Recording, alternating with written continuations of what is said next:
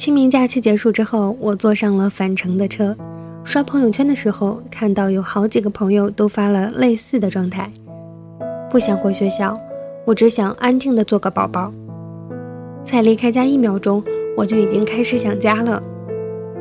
外面下着大雨，可就算是红色预警，也不可能停课了。我们都忘了，当初填报志愿的时候，我们是多么的向往自由，想着考上大学了，终于可以摆脱父母的管束，非要报一个离家远的学校来彰显自己的独立。后来才发现，原来我们根本离不开家这个地方。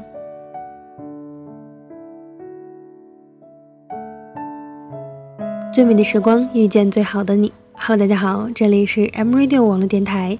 你好，陌生人，我是哲儿。今天我们一起来分享的文章是来自程飞菊。谁说酷的人不会偷偷想家呢？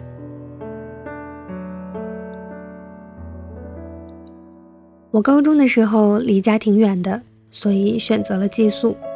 刚开始特别不适应，每天都要和妈妈打电话，说来说去也无非都是那些简单又平淡的话题。你今天吃什么？几点起床？昨晚几点睡的？最近学习怎么样？但是我们并不感到厌倦。后来学业加重了，无暇再想其他的事，可还是会从周一的时候就开始倒计时，期盼周五回家的日子。我那个时候特别羡慕班里的走读生，他们每天在两节晚修后就可以回家了。每当他们在全班面前走过的时候，我都不能静下心来复习，我会偷偷地抬起头来看着他们潇洒又轻松的背影，然后开始在心里想象他们回到家以后的场景。屋子里是橘黄色温暖的灯光，电视里播着最流行的家庭电视剧，妈妈递上热腾腾刚做好的宵夜，爸爸在厨房负责切水果或者泡上一杯牛奶。有次我觉得自己有些发低烧，想回家休息，可是学校有规定，一定要烧到三十八度五以上才能开假条。大冬天的，我故意脱掉了外套，在走廊吹风，果然，头晕乎乎的开始发烫，急匆匆下赶去了校医室，害怕再过一会儿体温就恢复了。通过这个伎俩，我成功回家了，可是我也成功生病了。现在我可以通过电脑或者手机和家人视频，最方便的还是聊微信，不用再打电话说自己今天吃了什么，直接发张照片就搞定了。刚开始和同学在饭堂吃饭的时候，他们看着我要用手机拍饭菜都觉得很疑惑。你是要拍下来发朋友圈吗？不啊，我是发给我爸妈看了。每次发过去以后，爸妈都会像营养师那样点评。你下次多吃一点肉，不能吃太素的。你下次记得要喝汤啊。这个季节少吃上火的东西。好吧，尽管都是一些唠叨，可是看了过后还是会觉得很暖心。我爸妈也喜欢发一些和家里有关的图片给我看。夏天换上了小碎花的窗帘，阳台上的小植物长得越来越高了。亲戚朋友送来的各种好吃的特产，我妈最近新发明的菜式，我妈偷拍我爸换灯泡帅气的模样。我当时对吃的最感兴趣，每次都说等我回家再吃好吗？一定要等我回家，一定哦。我有一个室友是来自东北的，大一的时候，他在与父母分别的时候都极力表现出坚强又独立的样子。可是，当我们看到他回来眼睛通红的样子，就知道他一定在飞机上哭了一路。果然，和父母强颜欢笑报平安之后，他又趴在自己的桌子上嚎啕大哭起来。他现在不再如此了，他常常和我提起这个场景，因为实在是太印象深刻。如果是我去东北读书，可能会哭得更惨吧。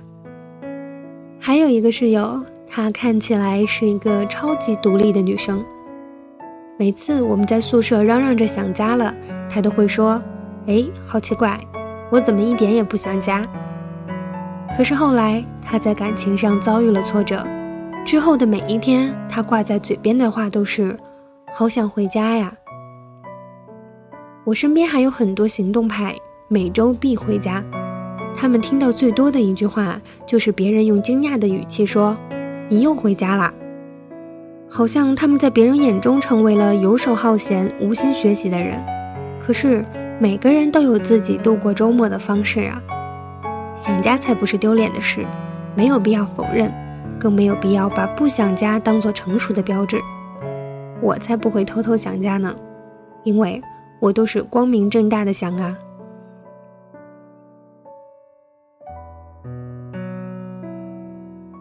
这篇文章让我想起了大学刚入学的时候，和爸妈难舍难分、痛哭流涕的样子。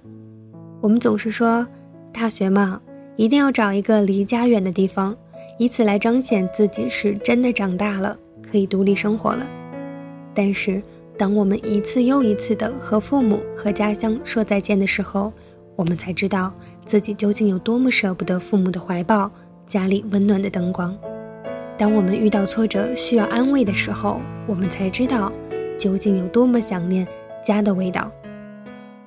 漫无目的的走着，人来人往的马路上，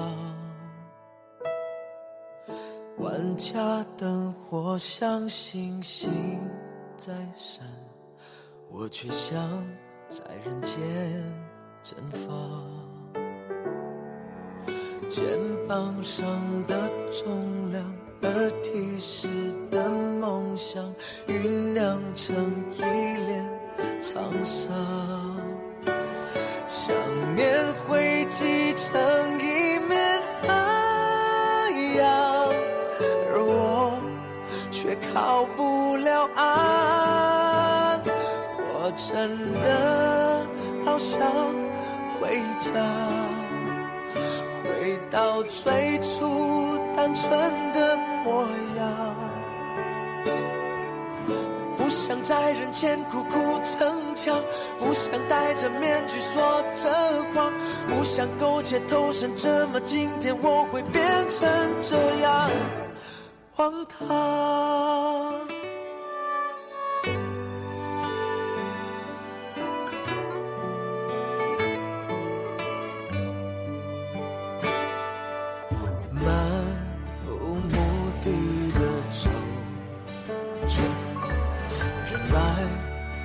的马路上，万家灯火像星星在闪，我只想在人间绽放。肩膀上的重量，而提示的梦想，酝酿成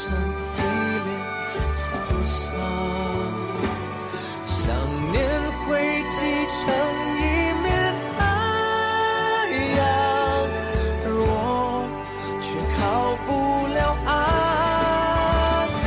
我真的好想回家，回到最初单纯的模样。不想在人前苦苦逞强，不想戴着面具说着谎。今天为您分享的是来自程飞菊，谁说酷的人不会偷偷想家呢？那么今天我们的互动话题就是，你什么时候最想家呢？